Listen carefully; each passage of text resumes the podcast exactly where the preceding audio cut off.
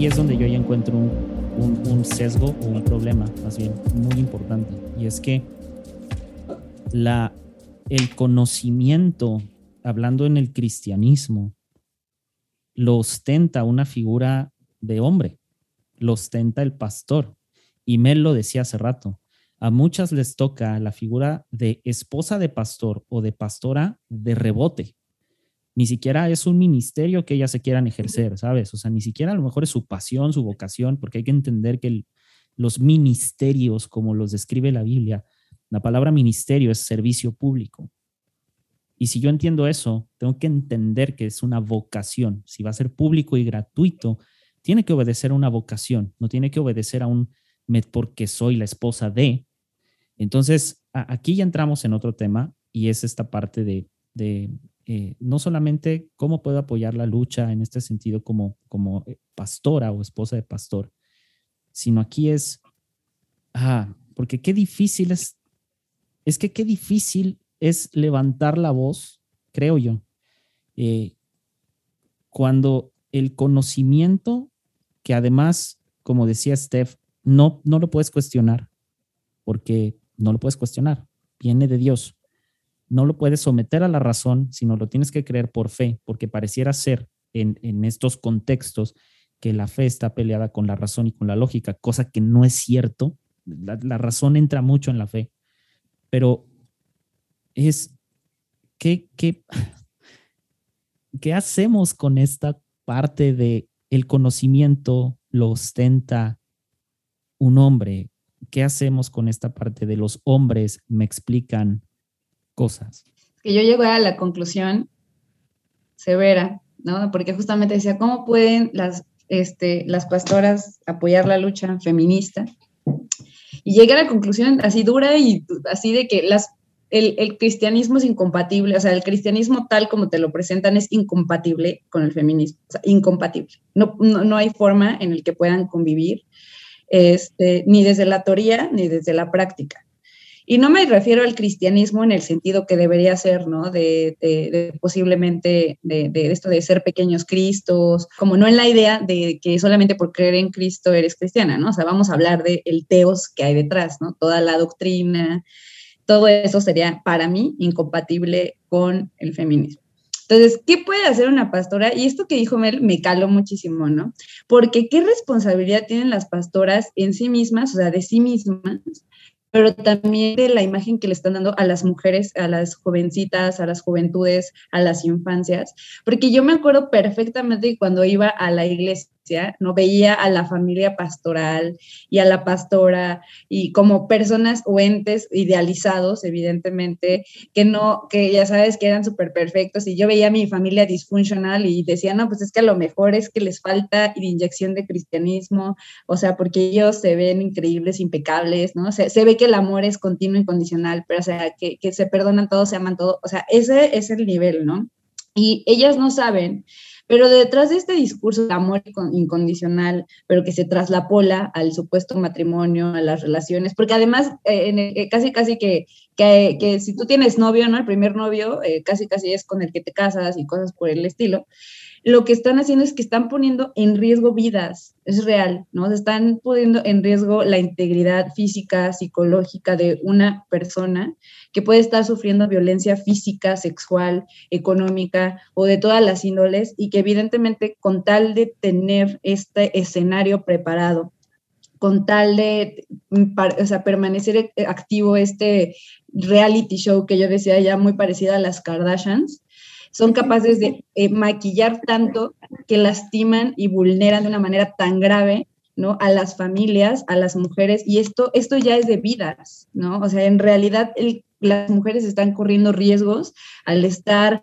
aceptando, eh, justificando eh, con preceptos religiosos algo que las está vulnerando de esa manera. Entonces creo que es una responsabilidad, ya no de ser feministas, ¿no? De ser seres humanos, más grande, ¿no? No solamente las pastoras, más las pastoras que seguramente van y les piden muchos consejos y están escuchando que hay actos de violencia contra las mujeres. Por el amor de, de, las diosas, por el amor de Dios, dejen de estar justificando estos tipos de violencia. O sea, es demasiado grave. O sea, es, es una cuestión de vida o muerte.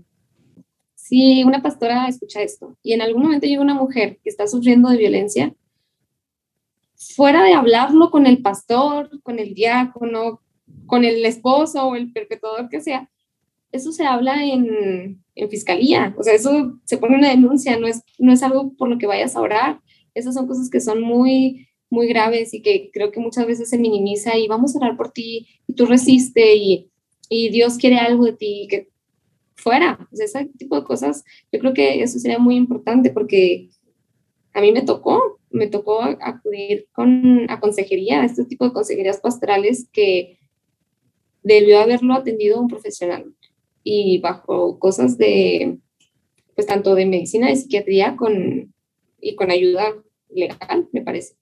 O sea, que no lo tomen a la ligera porque es en el, no todo se soluciona en la iglesia, definitivamente. No todo. Bueno, yo creo que nada, pero para ellas no todo. no, efectivamente, hay, hay, hay, cosas que superan al, a, la, a, la, religión, superan a la iglesia, definitivo. Ahora va la pregunta al revés. y, ah, y, esta también fue de las más, ay Dios, eh, es como hombre, esposo, eh, ah, y estamos hablando en el mismo contexto pastoral, como hombre y pastor.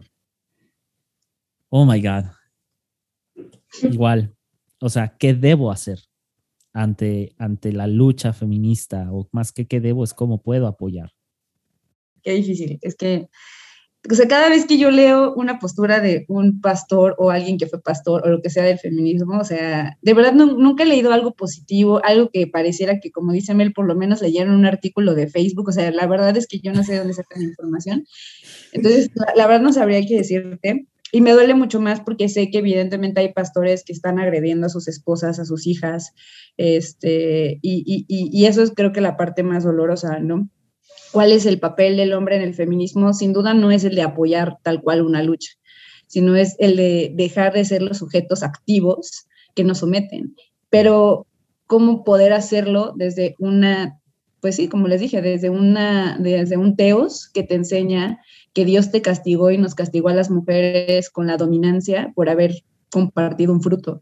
Entonces, me parece que otra vez es incompatible. Lo que yo les diría es que o sea, que otra vez, ¿no? O sea, como dejen de ser agresores, ¿no? O sea, no, o sea, que, si están preparando, están preparando para ser pastores, o sea, es que ya, no sé, ¿no? Es como una, ya, ya es una exigencia, o sea, dejen de, de, de, pensar que, es que no, no se puede, ¿ves? Es incompatible con, con la religión, o sea, no, no, no, se puede, estoy tratando de pensar como de no seas agresor, por lo menos ya con la, aunque sea con la, con la parte de, eh, podrías ir a la cárcel, ¿no? Ya déjate tú o sea, sigues claro, pecado, si no, o sea, ya porque parece que no les interesa mucho, o sea, porque puede, y puede tener consecuencias y va a tener consecuencias porque las, las locas feministas estas vamos también por ustedes, entonces no sé cómo hacerlo compatible, a ver si Mel nos ayuda.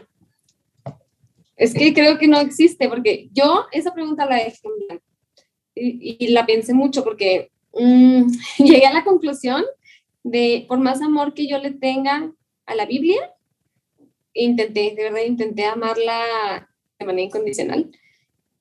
Hablar de, de teología, Biblia y género es lo más vergonzoso que puede haber en el mundo. O sea, no, no, ni siquiera vale la pena. No vale la pena tratar de disfrazar y no, es que Pablo quiso decir, no, no hay forma, no hay forma. O sea, eso se tiene que tomar como jueces 19, que dices, pues, ¿por qué esto sigue aquí? ¿Por qué no lo hemos tapado? ¿Por qué no lo hemos tapado de la Biblia? Porque entenderlo así, como entendemos la esclavitud. O sea, tienen que tener un enfoque de, del papel de la mujer en la Biblia, como se tiene de un esclavo en la Biblia. Que no vas a tener un esclavo ahorita, a estas alturas de la vida no vas a tener un esclavo. No puedes tener una mujer de la Biblia en el 2021. Y si la tienes, estás violentándola. No puede haber. Claro. Necesitamos poner esto para publicarlo en todas las redes sociales, esta frase. Sí, o sea, sí, sí está, está la, voy a, cortar así, literal. O sea, es que, es que justo, y, me encanta cómo lo están basando las dos, porque no es compatible. Y es que, a ver, el, el, ah, los evangélicos en especial, o sea, el cristianismo, uno, no podemos concebir Occidente sin el cristianismo. Occidente es cristiano, punto. O sea, se acabó en su mayoría. No hay forma de separarlo. O sea, Jean-Luc Nancy, que es un filósofo francés, él tiene en, parte de uno de sus, de sus documentos que habla sobre la deconstrucción del cristianismo. Él dice, no podemos separar a Occidente del cristianismo, van de la mano. O sea, fuimos países, ya sea conquistados o, en su defecto, eh, colonizados por una religión cristiana, sea del lado del catolicismo o sea del lado de los protestantes. Pero al final así es y no podemos concebirlo de otra manera. Y es que es eso, o sea, sabes, es como no podemos, ah, o sea, no podemos separarlo. Entonces volvemos a lo mismo. ¿Cómo separamos entonces la, la, el, el, el cristianismo en su, eh, en su estado más, digamos, más puro o en su defecto, en su en sus enseñanzas, cómo lo separamos. Y para mí ya es una cosa de temporalidad. Eh, no vivimos en el mismo mundo de hace, o sea, dos mil años. No, no vivimos en el mundo del Antiguo Testamento. O sea, y es más, en el Antiguo Testamento, o sea, los hombres eran polígamos. ¿Sí me explico? Avanzó el tiempo y la poligamia fue casi una herejía, o sea, era como de no, ¿qué les pasa? O sea, no pueden ser polígamos. Pero de ahí viene el cristianismo, el, judaísmo, es más, los hebreos eran polígamos. Ah, y eh, con el tiempo, esa cultura, esa enseñanza se modificó. Lo mismo tendría que ser ahorita. Todas estas enseñanzas deberían de resultar ridículas y obsoletas. ¿Por qué? Porque no obedecen a la temporalidad en la que estamos. El problema es que no se quiere avanzar. Y justo lo decían, y es bien difícil decirle a la figura del hombre cómo o sea, ¿qué debo de hacer? Y Steph lo puso clarísimo, deja, o sea, dejemos, y me incluyo, dejemos de ser estos perpetuadores de violencia, ya sea en, el, en, en, en una violencia extrema o en lo más mínimo de la violencia. ¿Es difícil? Sí, pero sí se puede. Yo, yo creo y todavía confío que sí se puede, nada más que no debería de obedecer a una cosa dogmática o a una cosa bíblica, es una cosa de temporalidad y es una cosa de, eh, híjole, ahora sí ya, ya, ya entraríamos en un tema un poco más social y es una cosa de entendimiento. Me encantó. quiero pasar al siguiente tema que también tiene que ver con, ay Dios, con, y vamos a hablar, hablemos del aborto, hablemos de eh, esta parte que pareciera ser que es intocable y es un tema muy espinoso. Pero antes de empezar a hablar en sí del aborto, es, hablemos del Estado laico y la intromisión de la iglesia. Y es que es esto, en, los asuntos que giran alrededor del ser humano, que vive, eh, que todos vivimos en sociedad, vivimos en un conjunto eh, de, seres humanos que habitan y se supone que tendríamos que habitar bajo, precisamente por eso tenemos leyes para establecer una paz, un control social de alguna manera y que no nos matemos entre todos por una diferencia de opinión, e, e, es común ver el, extremo conservador, la extrema derecha, el yunque, como lo quieran llamar, eh, abanderado precisamente y en especial en México y en Latinoamérica por el cristianismo, en, lo más extenso, catolicismo, cristianismo evangélico, etcétera, pues realizar pronunciamientos que primero son ajenos al amor que se predica, ¿no? Y la otra es que ya sea en torno al feminismo, en torno a la diversidad sexual o bien en torno a la parte del aborto y la educación, pareciera ser que la iglesia siempre tiene algo que decir y todo lo que tiene que decir es negativo. Entonces, Steph, como buena abogada, y, Mel desde el lado de haber sido pastora, de haber estado metida en este sistema religioso. Expliquemos un poquito el Estado laico. ¿Qué rayos es el Estado laico? Bueno, digo, tendríamos que justamente analizar, ¿no? Ya históricamente, ya casi me vuelvo, me vuelvo a echar el, al Sabín para estudiar la historia de la teoría política hoy en la mañana para ver qué rayos estaba pasando para ponerme en sintonía de nuevo. Y resulta por ahí que no. Evidentemente, dentro de la formación del Estado, ¿no? Pueden existir, pues, diferentes tipos de representar tanto la vida política de gobierno como también, pues, eh, la, digamos, la parte de vínculos con la religión existen diferentes relaciones que puede tener el Estado, ¿no? O sea, puede ser un Estado que sea religioso, que tenga una religión, ¿no? O sea, que imponga una religión a todas las personas o ciudadanos, que rechace otro tipo de, religiones. Existen estados este, que son ateos, digamos, de alguna manera, donde no se permite ningún tipo de religión, que muchas veces pues muchas personas lo relacionan con, por ejemplo, pues el comunismo, también luego habría que ver cuál, pero supongo que por ahí por el materialismo histórico de Marx, y entonces lo que dicen es que no debe de existir religión, ¿no? O sea, no debe de, porque pues que sesga el desarrollo humano, lo que sea pero en aras de buscar un equilibrio, ¿no? Eh, y pensándose en, una doctrina que apoye, eh, fíjense, que el Estado laico se creó en pro de la religión, qué chistoso, van a decir, pero ¿cómo caramba? Bueno, porque lo que pasa es que el Estado laico decide que no va a ser el Estado el que defina la religión de las personas ni la forma en que va a, digamos, las personas a desarrollar esta religión. Este, se protege entonces en sí la libertad de credo de las personas, porque pues esto, ¿no? Está como protegido y a, esto es lo que estaba yo estudiando hoy, ¿no? Y decía, bueno, ¿y por qué y cómo nació el Estado laico? El Estado laico no nació para proteger al Estado de la Iglesia, nació para proteger a la Iglesia del Estado.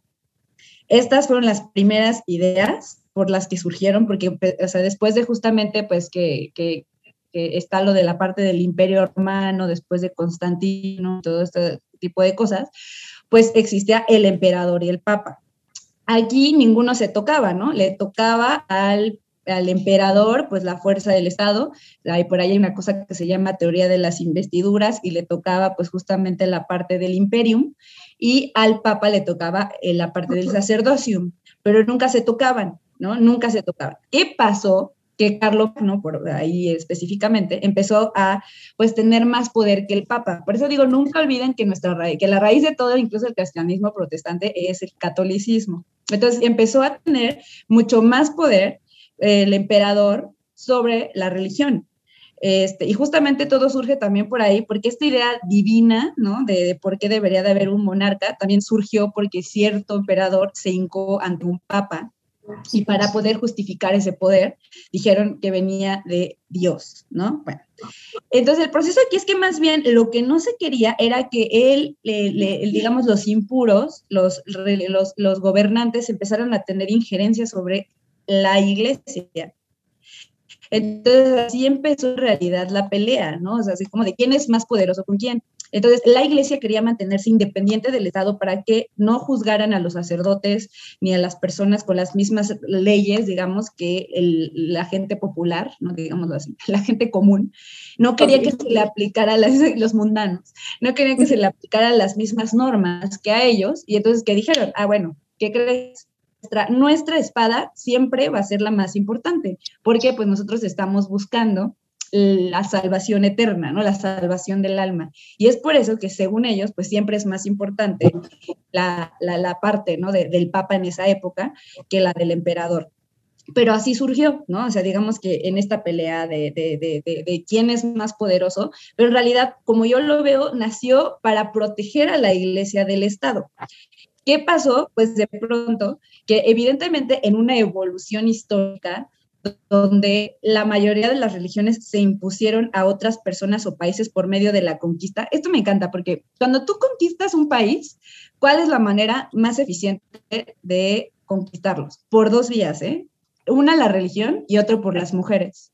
Por eso existían las violaciones masivas, porque entonces tus mujeres tienen hijos de los conquistadores y de esa manera, pues es una manera de perpetuar ¿no? al que está conquistando y eliminar al conquistado la religión es otra.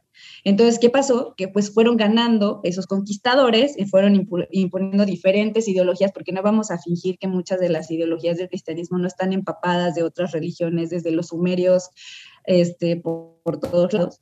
Y entonces, ¿qué pasó? Que justamente en esta visión de los vencidos, ¿no?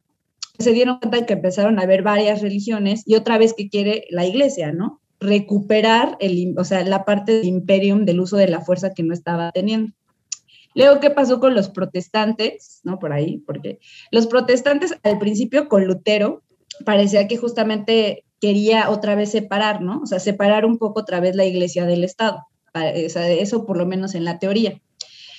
Porque en realidad a él prácticamente le dio asco ir a Roma y darse cuenta pues del poder que tenían justamente el Papa y de cómo estaba la estructura jerárquica basada pues también en el apoyo de la religión. Pero en la idea justamente calvinista por ahí, fue cuando se dieron, bueno, no, también luterana, se dieron cuenta que la mejor forma también de poder conquistar la religión era a través de la nobleza, es decir, haciéndose amigo de los nobles y de los príncipes.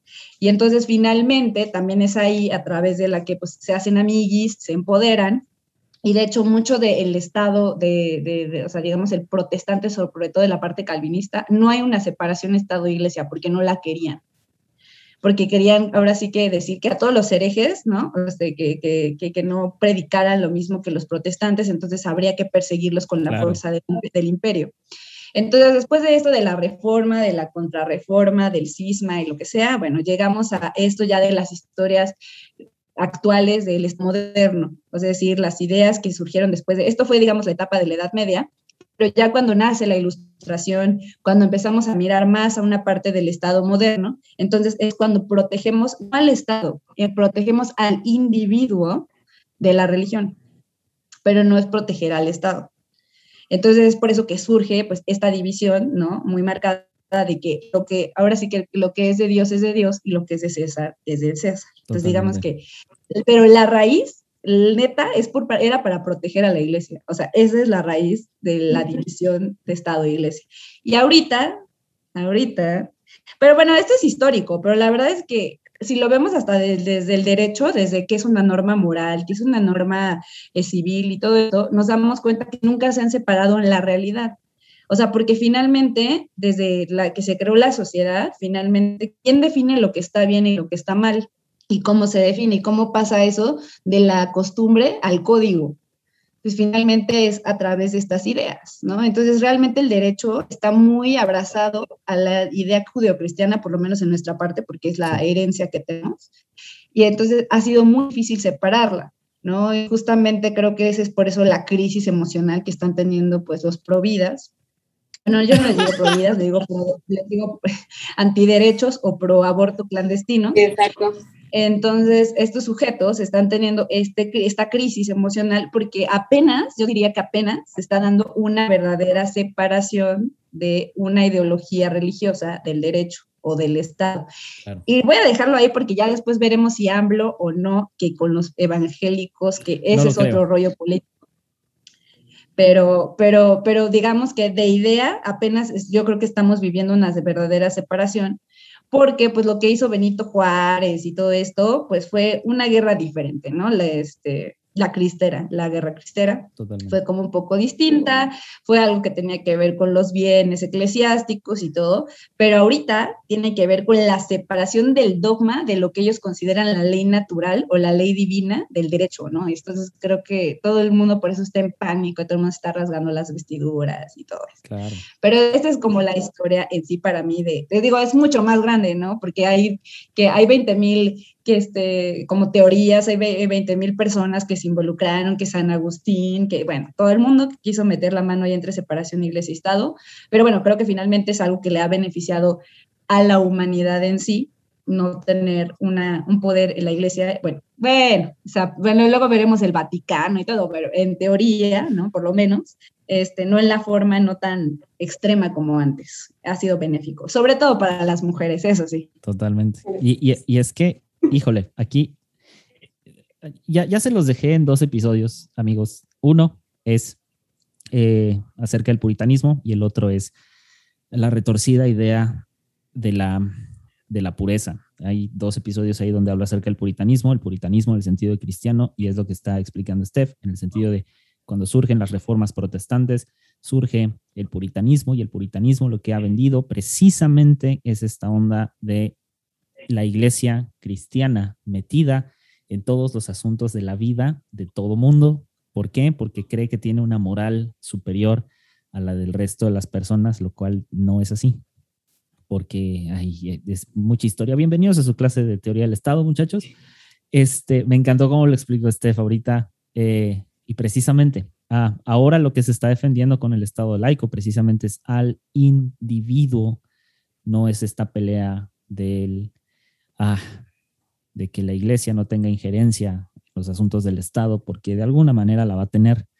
Nuestros códigos morales y todo, toda esta llamada moral universal obedece a principios desde los sumerios hasta las, reformas, las últimas reformas de las leyes. O sea, y otra cosa que también me gustaría apuntar es que no existe tal cosa como el corromper la moral. La moral no, no se puede corromper, la moral lo único que puede es modificarse. Es decir, eh, nuestro sistema de leyes es cambiante, nunca es estático. Y matar a alguien nunca va a estar bien visto, jamás. Matar a alguien no va a estar bien visto. Y es más, puedes matar a alguien en defensa propia y moralmente hablando no está bien visto. Las leyes lo permiten, pero las leyes no siempre van a obedecer al punto moral. Son dos cosas diferentes. Entonces, más o menos ahí aviéntense eh, alguna bibliografía que dejaré por ahí. Eh, ok, ya explicamos el Estado laico. Ahora, Mel, por favor, ayúdanos con esto. Algo que tiene, algo que tiene el Estado laico es esto. Es el Estado laico de alguna manera lo que ha hecho. ¿Cómo explicarlo? Ya. Gracias al Estado laico no nos estamos matando, por lo menos algunos y los más civilizados, pero no nos estamos matando entre nosotros por creencias. O sea, es la maravilla, entre comillas, maravilla del mundo moderno, que por la diferencia de creencias no nos estamos agarrando ni a machetazos ni a balazos. Entonces, en tus palabras y en las palabras de Steph y de todos, eh, independientemente de la explicación del Estado laico, vamos a tratar de ubicar en nuestra a manera de filosofar, a manera de hablar de esta idea, vamos a ubicar a la iglesia en su lugar. ¿Cuál es entonces en la sociedad el lugar que le corresponde a la iglesia? Siempre, siempre, yo he estado muy divertida las últimas semanas, pues este, todos rasgando sus vestiduras, este, y hasta en mi, hasta en mi, no casa, no en mi propia casa, ¿no? Esas cosas ya no se hablan porque yo creo que ya se aburrí un poquito, pero, pero yo así de, hoy ha sido un magnífico día por la despenalización del aborto y la misma noticia es, despenalizaron el aborto, o sea, tragedia, ¿no? Para la mayoría. Yo he estado divertidísima por sus lecciones. No es como que las feministas digamos, ay, estoy aburrida, voy a ir a abortar. No, obviamente no. Este, pero, pero creo que, que ahora pues la iglesia va a tomar el papel que quiera, la sociedad va a tomar el papel que quiera, que es anticonstitucional o no. Siempre la iglesia ha dicho, Dios pone gobernantes y hay que respetarlos, siempre, siempre basado en la Biblia.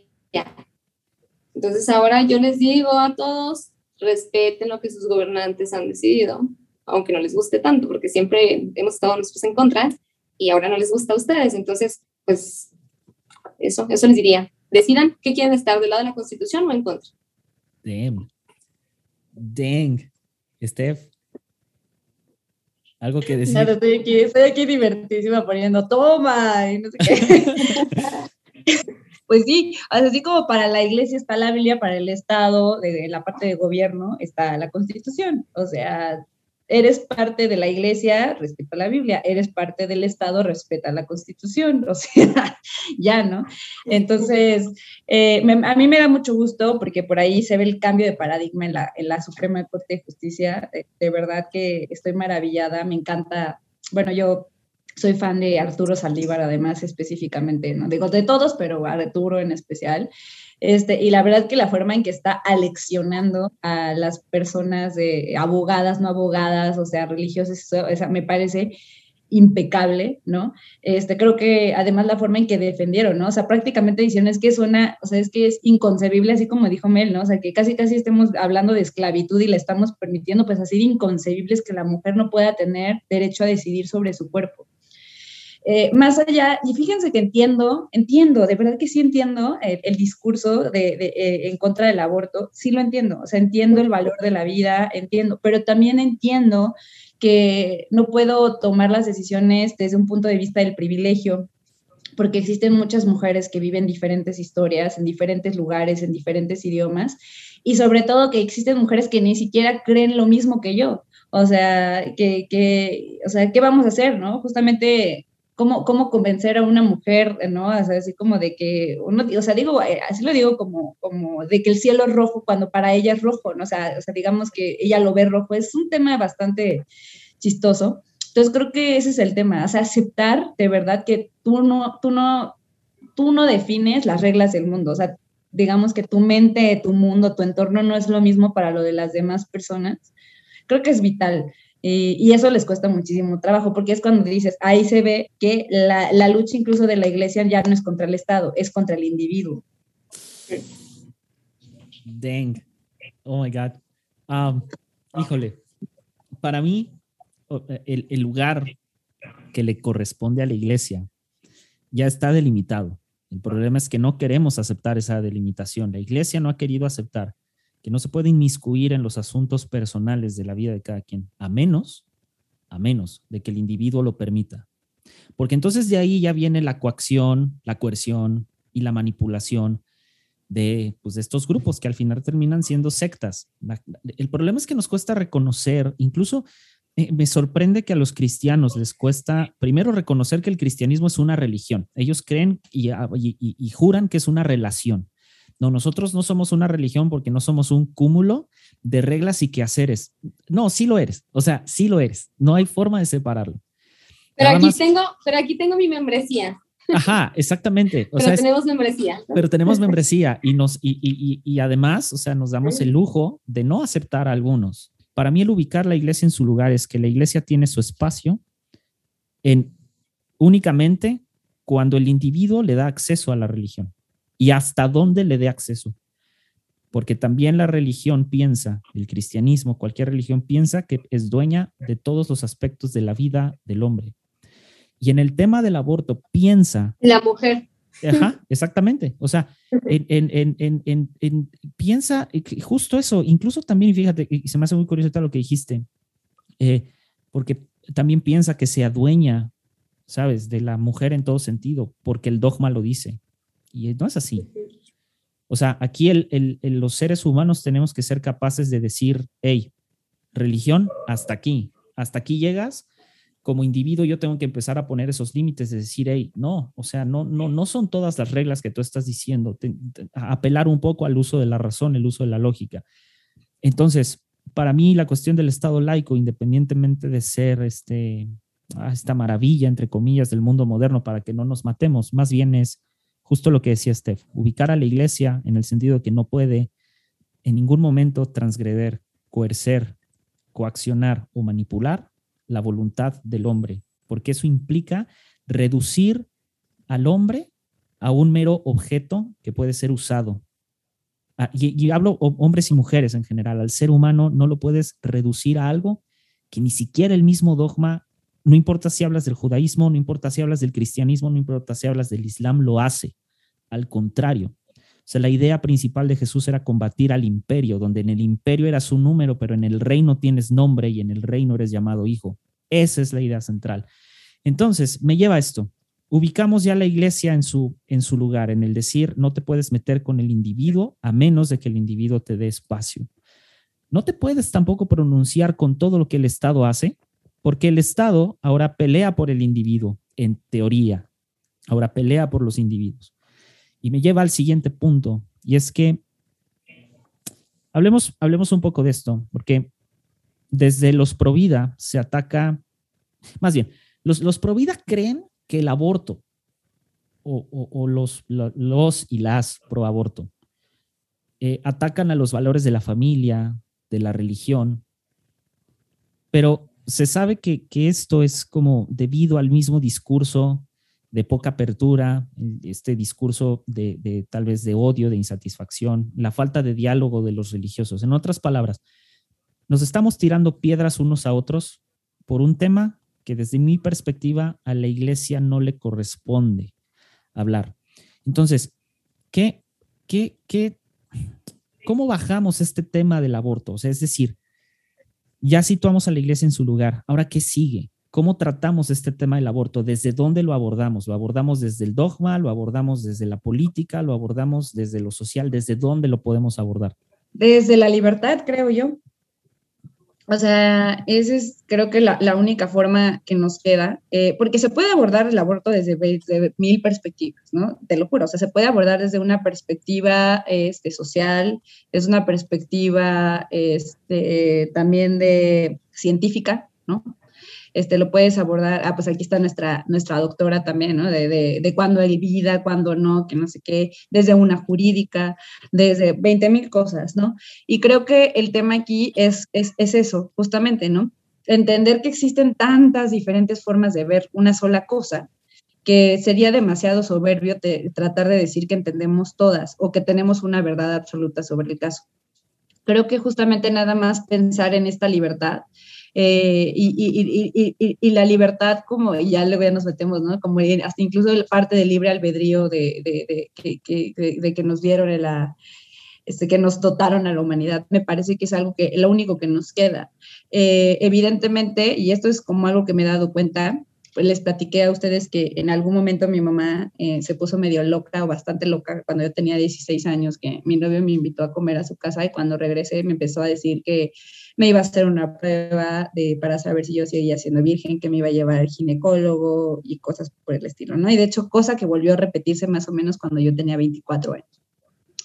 Entonces, este, la realidad es que yo pensé, ¿no? Y de verdad fue así. En aquella época, si yo hubiera quedado embarazada, eh, hubiera abortado hubiera abortado porque para mi mamá hubiera sido una vergüenza, porque por yo hubiera sentido culpa, porque cómo voy a iniciar una vida sexual este, antes del matrimonio. Deja tú la edad, ¿no? Porque creo que ese es el problema, que el problema con el cristianismo no está en la edad, está en el vínculo matrimonial.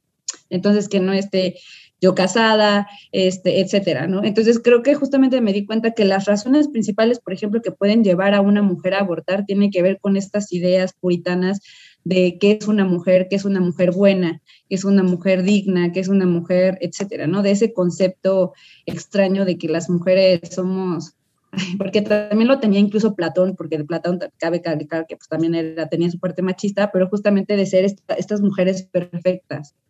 Y creo que eso podría justamente alentar a las mujeres a abortar más. ¿No? Y, abortar desde un proceso que, sea más doloroso para ellas. Porque evidentemente eh, para todas es un proceso distinto y evidentemente para muchas es doloroso, pero sí me parece que, que, justamente es una presión por una moral, a lo mejor ellas no escogieron, también es una, una, cosa bastante violenta. Entonces creo que abordarlo desde las mujeres desde la sororidad y, y las demás personas desde un contexto de solidaridad, empatía y libertad yo creo que no podemos caer en el juego de, que la iglesia tome una postura de es bueno o es malo abortar. O sea, creo que eso es una, no sé, es, ponerle ah, algo dicotómico a algo que no puede. No puede ser es bueno o es malo, ¿no? Pero un ejemplo que yo uso y que es muy, a lo mejor muy simple, a lo mejor estoy equivocada, pero una forma muy fácil de explicarlo es, ahorita en este momento nuestro país no está diciendo que todo México debe abortar, porque así es como que se espanta, ¿no? No significa eso, no significa, no significa que se, se facilite que todo el mundo aborte cuando quiere, cuando se le da la gana. Lo único que, digo que no estoy en contra de eso, ¿eh? estoy totalmente de acuerdo, pero lo único que está pasando ahorita es que las mujeres no van a la cárcel por abortar. Entonces, quisiera, es como 100% válido que algo que es una cuestión ético, moral, biológica, no sea juzgada como algo, algo, ¿cuál es la palabra, este, De, delictivo, delituoso, de... Sí, exacto. Es como la forma más fácil que yo tuve de explicarle a mi mamá es, mamá, ¿tú consideras que la infidelidad es buena o mala? Mala. ¿Meterías a todos los infieles a la cárcel? ¿Te sirve de algo que estén todos los infieles en la cárcel? Pues no, ok, ¿para qué quieres mujeres que abortaron en la cárcel? está, eh, para que no sufras, toma esa postura, es lo único que está sucediendo ahorita. Yo creo que vamos para más, pero lo único que está pasando ahorita, va ahí, no se espanten, o sea, no, no es así como el fin del mundo. Yo creo que sí es el fin del mundo COVID, pero no, no es la cuestión del aborto. Mira, y de todos nos vamos a abortar, o sea, me refiero en el sentido, ¿no? Las mujeres abortan, eh, eh, abortaron antes, abortan ahora y van a seguir abortando con, sin autorización, con o sin leyes. Eso existe, existirá y siempre ha existido.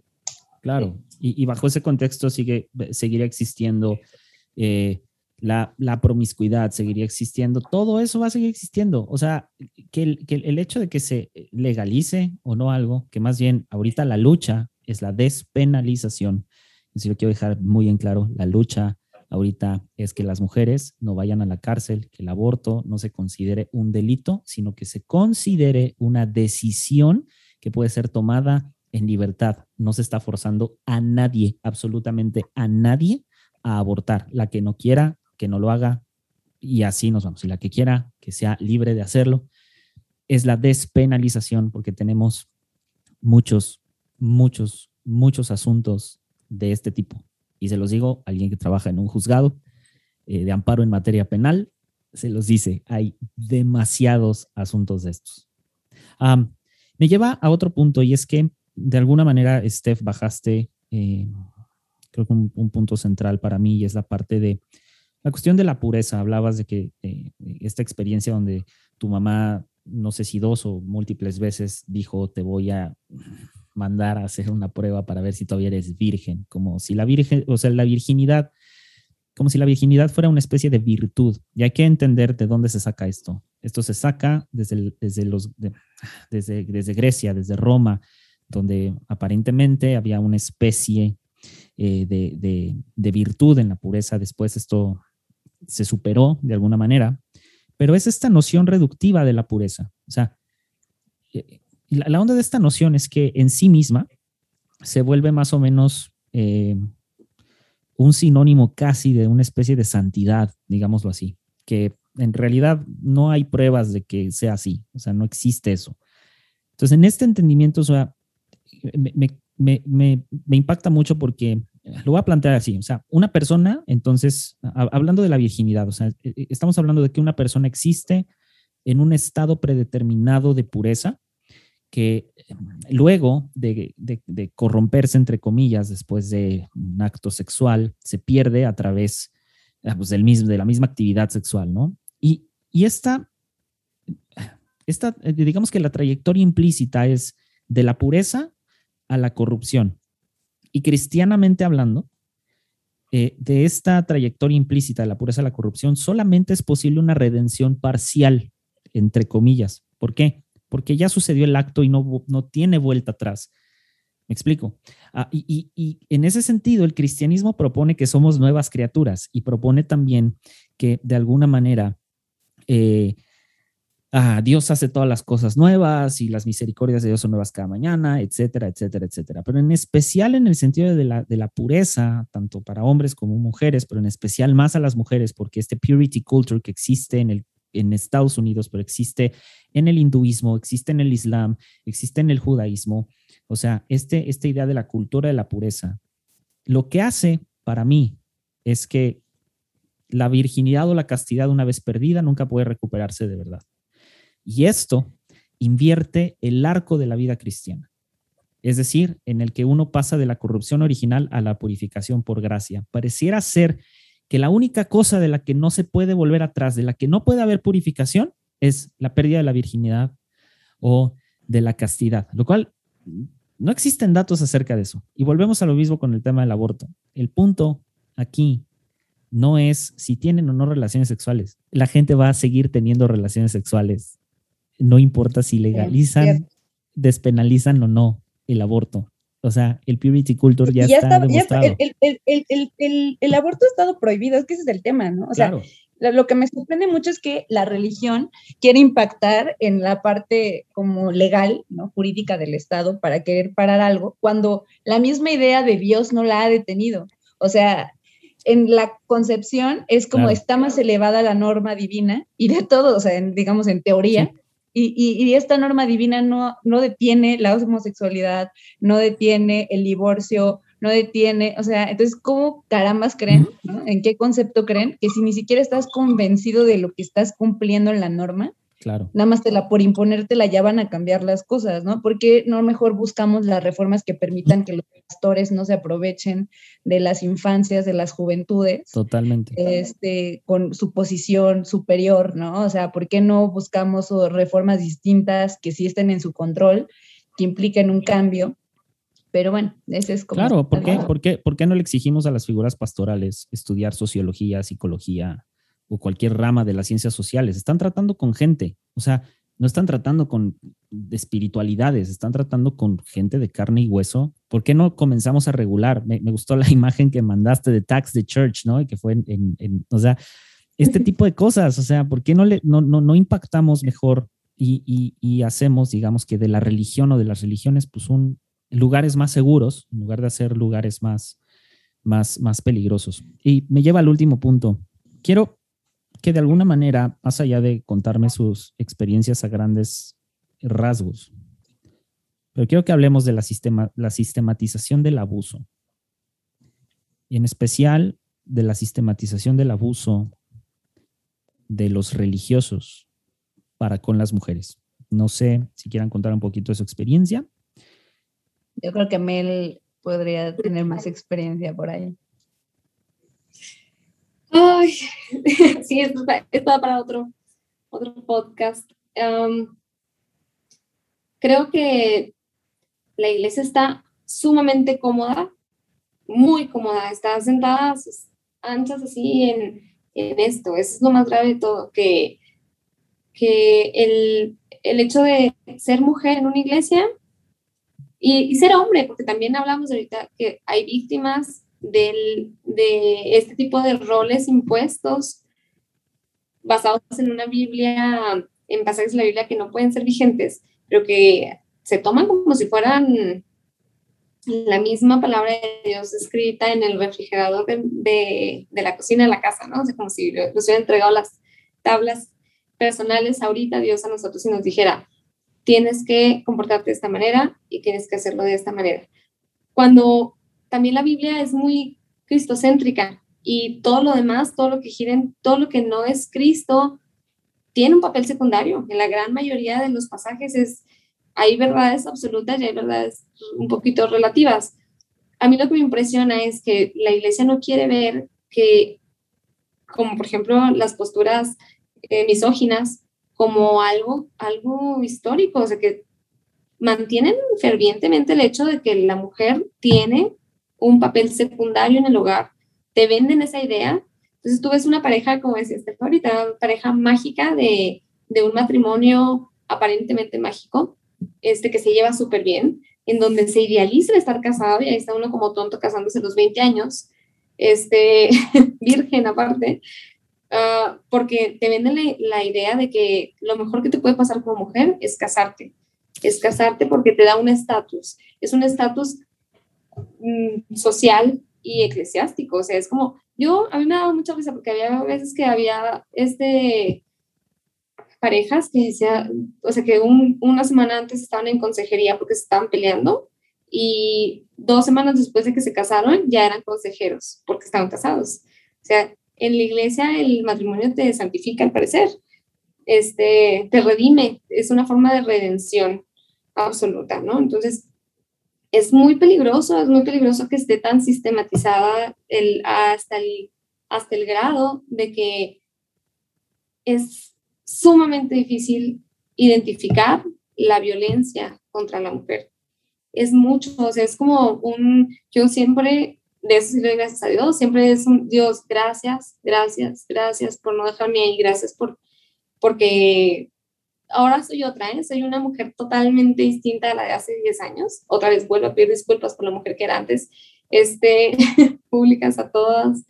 Es una, es un cambio tan radical, porque yo, yo estaba totalmente convencida de que mi papel como mujer era obedecer al hombre que tenía a mi lado, seguirlo, dejar todo lo que tenía y no saben cómo era mi culpa. Ah, el ser mamá, esa es otra, esa es otra. O sea, si el matrimonio no es suficiente, el modo de controlar a una mujer a través de la maternidad es la forma más fácil. Yo era una mamá que me la pasaba llorando y sintiéndome culpable porque me moría de ganas por ir al hospital sea, yo pasé un año, un año de mi vida sin trabajar por órdenes, pues sí, por mi influencia pastoral, este, en la que de verdad yo estaba tan aburrida que decía, por favor, que alguien se caiga, que se infarte un, un vecino, algo, porque me muero por hacer una reanimación. O sea, era algo que deseaba porque amo, amo, amo ser médico y amo ser mamá, mucho más que ser, que ser médico. Pero yo tenía que decidir por uno o el otro. Entonces, es una, es una lucha constante en la que te vas dando cuenta que, que siempre has estado bajo el yugo, bajo el yugo de, de ¿cómo lo diría yo? de un santo chantaje. Es, es eso, es un santo chantaje. Es una forma de control en la que, en la que tú obedeces las cosas porque apelan a tu culpa. Entonces, si yo, si yo tengo ganas de ir a trabajar, me siento súper mal porque estoy en contra del plan de Dios para la familia. Entonces, si yo tengo un esposo que es un, vamos a decirlo, una persona inhábil de traer el pan a la casa y yo lo puedo hacer diez mil veces mejor, más rápido y más felizmente, no puedo porque soy mujer y yo no soy la cabeza del hogar y yo no puedo hacerlo. Entonces yo, pues, de inútil ahí en la casa, sentadita, pobre aparte, porque, porque, no, este, porque no podía yo trabajar por lo que mi hijo necesitaba. Entonces, es, es muy, muy importante que no, que no sigamos perpetuando eso, o sea, que veamos que no, no es lo normal, que no es lo normal. Yo me sentía como cuando salí de la iglesia, cuando salí de la casa, cuando empecé a ver todo, me sentía a mi, dije, Dios, ¿dónde estuve metida? una década de mi vida, ¿qué pasó? ¿Quién era yo? ¿Por qué dejé que me hicieran esas cosas? ¿Por qué dejé que me manipularan de esa manera? Porque sí me, me sentía tan culpable de todo, de todo, todo. Y pues urge, urge que haya más, más voces feministas. Lo malo es que a las voces feministas nos choca estar en la iglesia. yo me siento, ahora mi culpa es esa. Mi culpa es que yo no me puedo sentar en, un, en una iglesia en donde me digan que que el hombre es la cabeza de la mujer, este, solo por ser hombre. ¿Explico? O sea, yo no quiero que la mujer sea la cabeza de nadie, quiero que cada quien haga lo que quiere con su vida y que se respete, que haya un respeto mutuo con quien sea. Pero, pero yo no, para mí ya, ya dicen eso y ya valió. Valió todo lo que, lo demás bonito que iba a decir, ya no entró porque me agreden con una postura de misoginia directamente desde el púlpito en muchos, muchos, muchos sermones, muchos. Creo que ahí sería una forma, si eres un pastor y a lo mejor no quieres defender la lucha feminista, bueno, no, no hables al respecto, solo no hables, no seas tú tropiezo para que una mujer que está luchando contra eso todavía vaya a su casa y regrese con la convicción de que está haciendo mal en defender su vida, defender su dignidad, defender sus derechos y que se sienta culpable por hacerlo. O sea, que más bien que llegue con el, con el sentido de Dios me ama a mí y ya. O sea, que yo no soy menos y no tengo que aguantar nada por ser mujer. Eso es algo súper importante. O sea, no hay, no hay forma, no hay forma de que, de que Dios tenga preferencia por el hombre y eso lo tiene que entender muy, muy importantemente, creo. No sé si quieran agregar algo. Esther dice que no. No, no, no, la verdad es que mm, creo que esta pregunta era muy dirigida a las diosas, eh, creo que, que, lo pusieron así porque es muy importante el testimonio de, de, Mel, ¿no? Yo también le doy gracias a las diosas de alguna manera. Ella, ella no sabe, pero ella también influenció mucho en mi protección como persona, como individuo, eh, para no sufrir tal vez el mismo grado de violencias eh, que, que seguramente ella sufrió y que y que justamente este, creo que este testimonio de, de, Mel, o sea, digo, yo nunca lo escuché, pero lo sentía, o sea, era muy extraño, ¿no? O sea, pero lo sentía, o sea, yo, escuchaba al otro vato y decía, no, esto no tiene lógica.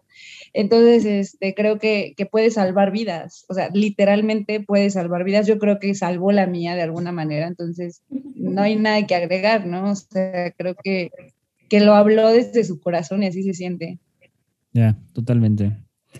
Um, una, una de, las, de las cosas que, que creo en cuanto a la sistematización del abuso es que pensamos que abuso es únicamente o golpes o malos tratos, ¿no? Ya sean gritos o sean eh, levantarle la voz, ¿no? A la, a la, a la pareja. Eh, pero yo creo que no es así. O sea, yo creo que la sistematización del abuso viene también por otros lados, ¿no? Como decía eh, Mel, ¿no? Por un lado, el, por ejemplo, hay, hay una, una, sistematización en el abuso de, por ejemplo, no querer salir adelante, ¿no?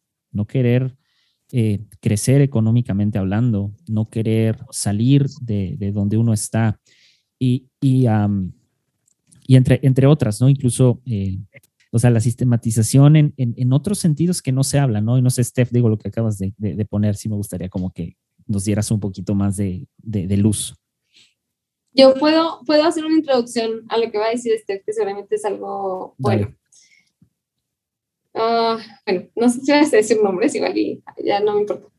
Pero en algún momento, uh, en cierto momento del, de intentar este, salvar un matrimonio fallido por completo, yo me acuerdo que estaba en una, una cita pastoral totalmente inadecuada porque ese el pastor era familiar, obviamente, ¿no? Era, era suegro mío, este, en una cita pastoral. Y entonces me acuerdo que me, que, porque una de sus preguntas favoritas era, ¿cuándo fue la última vez que tuvieron relaciones? ¿O qué tan frecuentes relaciones? Porque es una obligación, es una real obligación.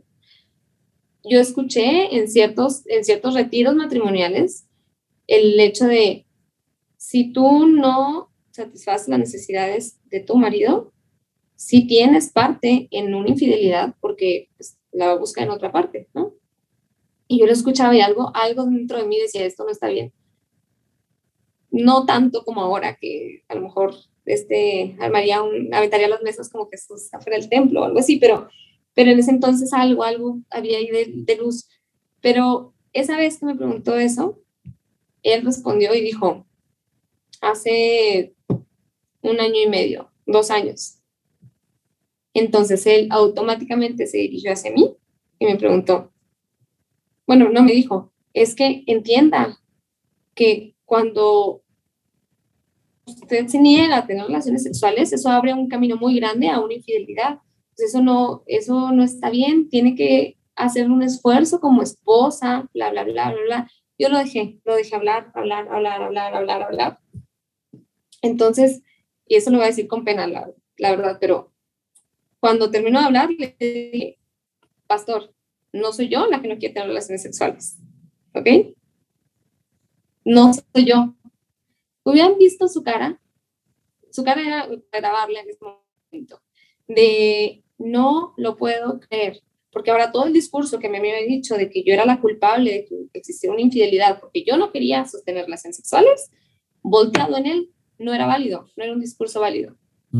Y no era yo la que estaba cometiendo una infidelidad además, pero no era un discurso válido porque sí, sí, pues es mi culpa como mujer, pero en ese caso no. Para él no era algo posible, ¿no? Que un hombre no quisiera tener relaciones sexuales. Este, ahora yo pienso, afortunadamente no quería, pero, pero en ese momento, este, pues no era yo. Y yo realmente lo buscaba porque sentía la obligación de mantener el matrimonio bajo cualquier circunstancia. Entonces, intentaba, intentaba rescatar como fuera y, y, no lo logré, afortunadamente, pero, pero es una lucha constante de ataque de todos tipos, ¿eh? es una, una cosa impresionante y te lo dicen de una manera tan, tan extraña y tan suavecito y tan bonito que te lo crees, te lo crees fielmente. Y luego cuando estás fuera, otra vez dices, ¿qué estaba yo haciendo? ¿Por qué permití ese tipo de violencia? No hay nada que agregar. No. Justamente creo que, que, lo, lo, puse en el chat porque este, supo, se supuse que realmente algo había ahí contigo de, relacionado con ese tema. Y, y qué uh. bueno que, que no lo compartiste porque digo yo, este, gracias a las diosas no sufrí este, ese tipo de violencia, pero yo lo escuchaba en la iglesia, ¿no? O sea, como que nomás poco faltó, o sea, es como de, e, existía la, la, la posibilidad entera, porque eso es lo que les enseña, ¿no? O sea, es como de, o sea, una, por una parte la castidad, pero por otra parte, ya cuando eres mujer pierdes la identidad totalmente eres un objeto, ¿no? O sea, la historia por ahí que, que sacan, que he visto ya que se está debatiendo en 20.000 foros cristianos de que si Lilith existió, que si no existió, que si Eva, que qué. Justamente es una raíz eso, ¿no? Y, alguna vez nos dijiste que la sexualidad es como algo que puede romper, ¿no? O sea, cualquier cuestión en la iglesia. O sea, es un tema que es el anticristo de la iglesia, verdaderamente. Entonces, creo que, que ese tema de la violencia sexual, de por sí, en cualquier matrimonio, ¿no? No lo interiorizaron que ni siquiera lo vinculas con la religión, pero de verdad que sabes que tú, o sea, tienes que estar disponible cuando al hombre se le dé la gana como se le dé la gana. Y no al revés. Obviamente no, porque además el sexo está enfocado a un tema de que les gusta a ellos como les gusta a ellos y esto, ¿no? O sea, cuando les gusta a ellos, es que es el tema, ¿no? Claro. Entonces, ¿cuántas violaciones ocurren en un matrimonio?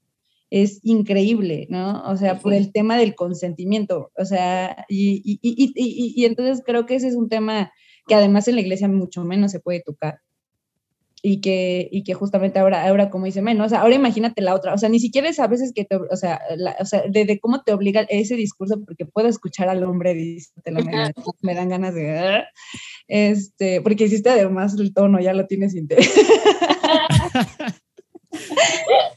creo que, que justamente habla de, de, de, este dolor tan grande que le hicieron a una hija de Dios. O sea, ese es el tema, ¿no? O sea, una, a una hija que ama tanto a Dios, a la diosa, y que le hayan hecho tanto daño, ahora me causa impotencia, asco, ¿no? Y más repudio hacia una iglesia en sí que tiene estas normas, que hace esto, ¿no? O sea, que ese es su discurso. Entonces, pues no, no hay mucho que agregar, ¿no? Es más bien un abrazo y que, Qué bueno que, te, que, que, que, tuviste la valentía, el amor y, la, o sea, no sé, la bendición de, de sobrevivir porque creo que sobreviviste. Muchas gracias. Este, híjole, no, no, hay mucho que agregar, nada más.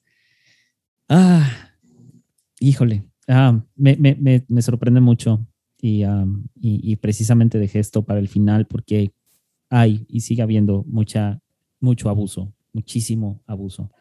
Eh, justo lo que decían las dos en cuanto el tema sexual es literalmente casi un tema eh, eh, anticristiano totalmente, ni siquiera se habla, se habla de, de, castidad y virginidad, pero no se habla de prevención, se habla de prohibición, pero no se habla de, información, no, no, no se proporciona información más allá del dogma. Y la otra es que pareciera ser un tabú y pareciera ser algo tan prohibido que cuando se ejerce dentro de, los, de las normas del dogma, lo que decían, se ejerce desde el lado de cuando el hombre quiere, como quiere y cuando se le pega la gana, dejando a un lado uno de los principios más básicos que es la libre voluntad, el libre albedrío.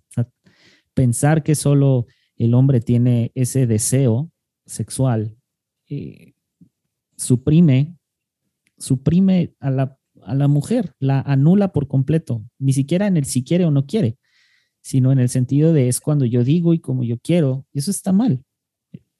Creo que, ah, no sé, me, me, me, me impacta demasiado que, que, este, este tipo de discursos que son repetitivos y repetitivos y repetitivos de un esquema que ya no, no sé si algún día se va a poder alejar del patriarcado, pero en especial, o sea, lo que decía Mel, ¿no? El, el, no solo es la violencia física, es la violencia sexual, es la violencia económica, es, la violencia, es violencia en todos los sentidos. O sea, y no va por ahí. O sea, el obligar a alguien a ejercer un ministerio, el obligar a alguien a decir o hacer X cosa. Creo que, creo que hay mucho por cambiar, hay mucho por transformar y, y nada. ¿Alguna, algo que quieran agregar? Um, creo que obviamente no es, no es como que todos hombres son malos, todos los cristianos son machistas, todos los hombres son violentos, ¿no? Porque también eso es algo que, que se lucha por, por, porque no podemos ser radicales, pero, y lo peligroso de la iglesia es que no, no dice abiertamente, pégale a tu mujer, ¿no? O ten relaciones con ella aunque no quiera no lo dice, no lo va a hacer porque tontos no son. Entonces, bueno, un poquito, pero no. Este, pero el punto peligroso es que utilicen cosas como que, por ejemplo, un, ejemplo muy burdo de, de violencia contra las mujeres es que en esta iglesia de la que hablamos o en cualquiera, no se vende la idea, no se vende la idea de que, de que de que hagas algo forzando a la mujer, ¿no? Más bien es, tú como mujer te tiene que encantar a cualquier hora, en cualquier momento, porque si no hay algo mal en ti, y eso es aún más peligroso, mucho más peligroso, porque entonces, si no tienes ganas, tienes culpa. Si no tienes placer, no lo estás haciendo bien. Y ya no, ya no es porque te lo dice el pastor, es porque tú entiendes que el pastor es una extensión de la voluntad de Dios. Y entonces te preguntas, ¿qué carajo estoy haciendo mal? Que mi pastor, Dios, me están diciendo que haga algo que, que yo no estoy disfrutando ni feliz ni nada, ¿no? Ese es el peligro, que tomemos a la figura pastoral, mujer, hombre, consejero, lo que sea, como una extensión de la voluntad de Dios, antes de interrogarnos si realmente es algo que nosotros queremos o no y que nos hagan hacer cosas que no queremos con el escudo de que están hablando por Dios. Yo la verdad estoy sorprendida, ¿no? Eh, primero, nada más como agradecer a Mel que, que nos comparta tanto, que, que te digo, la, la, diosa es grande y aunque no habíamos platicado, te juro que yo sabía todo, así como, o sea, en mi alma compartía algo y yo decía que, que, seguramente tenías mucho que, que, ayudarnos, ¿no? Porque todavía nos ayudas mucho también este, a, entender sobre la realidad y no la idea, ¿no? Esta que te venden de, de, de, las familias perfectas que cuando son cristianas, ¿no? O sea, casi casi que están a punto del divorcio, pero que también si se convierten al cristianismo ya todo fluye, todo bien, orar antes de la comida, o sea, todo el tema, ¿no? O sea, creo que eso es algo, algo muy grande que, que creo que le va a servir a otras niñas, mujeres, infancias que estén viendo, ¿no? De no todo lo que se ve de verdad es una realidad, ¿no? Es mucho un escenario, un escenario. Una actuación. Una actuación. Y creo que a mí me preguntaban que si se puede hacer las interpretaciones feministas de la Biblia y no sé qué, y justamente pues lo platiqué con otro amigo ahí que él es filósofo y, y llegamos a la conclusión de que no se puede, o sea, no existe la interpretación feminista de la Biblia y nada, o sea, ¿qué, qué, ¿qué, haríamos las feministas? Más bien tenemos que estar cuestionándonos siempre a los sistemas patriarcales y esto incluye también a la religión y la existencia misma de la religión sobre en qué dogma están basadas, sobre qué, cuál es la teoría, cuál es la teología y si esta teología teor eh, o teoría es patriarcal, disculpen, pero no es compatible con una vida digna de las mujeres. Entonces, este, híjole, eh, digo, está, yo entiendo y es, es, un tema bien profundo cuando te dicen, como dice Mel, que esto te lo dio Dios y te sientes que estás traicionando al poder divino, a tu creador y todo esto y entiendo la culpa y el dolor que puede generar. Este, entonces, más que ahora sí que mucho, mucho amor y mucha sororidad a quienes estén enfrentando esto, porque sé que son muchas mujeres las que cada día les retumba más el feminismo y más, eh, como dice Mel, no hay algo raro, o sea, esto no está bien, esto no puede ser real, ¿no? estoy claro. en un meme, no sé, es una matrix prácticamente, a que salgan de eso, porque volver a nacer duele, eso queda claro, ¿no? O sea, ser una nueva persona duele, darte cuenta de esto duele, ser feminista duele, este, salir de la burbuja católica, cristiana, lo que sea, duele. Pero pues, yo creo que la persona que puede resurgir después de eso, pues puede ser una persona pues más fuerte, más feliz, ¿no? Que brille más. Entonces, pues nada, la verdad estoy así, mira, de, ah, quiero anotar todas las frases así para publicarlas después. Yo quiero agradecerles, muchas gracias por, pues, por escribirme a los dos. Este, yo les tenía muchos, siempre, siempre tuve ganas de conocerte. La verdad es que, obviamente, mi hijo iba con ella en algunos momentos. Entonces, obviamente, como mamá, pues yo, y FBI, ¿no? Yo stalkeando todas las redes sociales, porque el otro tipo no me importaba, pero mi hijo, o sea, ¿con quién va a pasar la tarde mi hijo? Entonces era una, una investigación. Y, este, y cuando yo veía su Facebook, yo decía, gracias, gracias, gracias a Dios. Me siento tranquila, me siento muy tranquila, tenía muchas ganas de conocerla. Este, y siempre le preguntaba, oye, ¿fue Steph? Y lo, sí. Y de verdad había una tranquilidad. Yo creo que ese es el, ese es el ejemplo más grande de sororidad que puede haber, que es como encontrar una aliada, no importa la circunstancia tan extraña, tan bizarra, lo que sea, este, en donde podemos encontrar este tipo de, de empatía, de, pues, no sé, yo hasta de amor digo, o sea, te tengo, te tengo cariño y ni siquiera te conozco, ¿no? En persona, pero, pero doy gracias a Dios porque esto existe, porque nos puede unir a algo más, más grande que, este, que estos tipo de, ese tipo de errores, como, como ahora lo hace, ¿no? la lucha feminista y, y el respeto y admiración también. Oh, yo también te tengo mucho cariño, de verdad. Yo siempre digo que si, si es súper genial, ¿no? Es porque ahí tiene una mamá súper genial. Qué, qué, qué, bello que se pudieron encontrar por este medio. También te queremos a ti. gracias. no, muchas gracias a ustedes por, por, por el tiempo, por, por hablar y a nada, gracias por su tiempo. Y eh, amigos, escuchas queridos amigos, nos vemos en la que viene. Chao.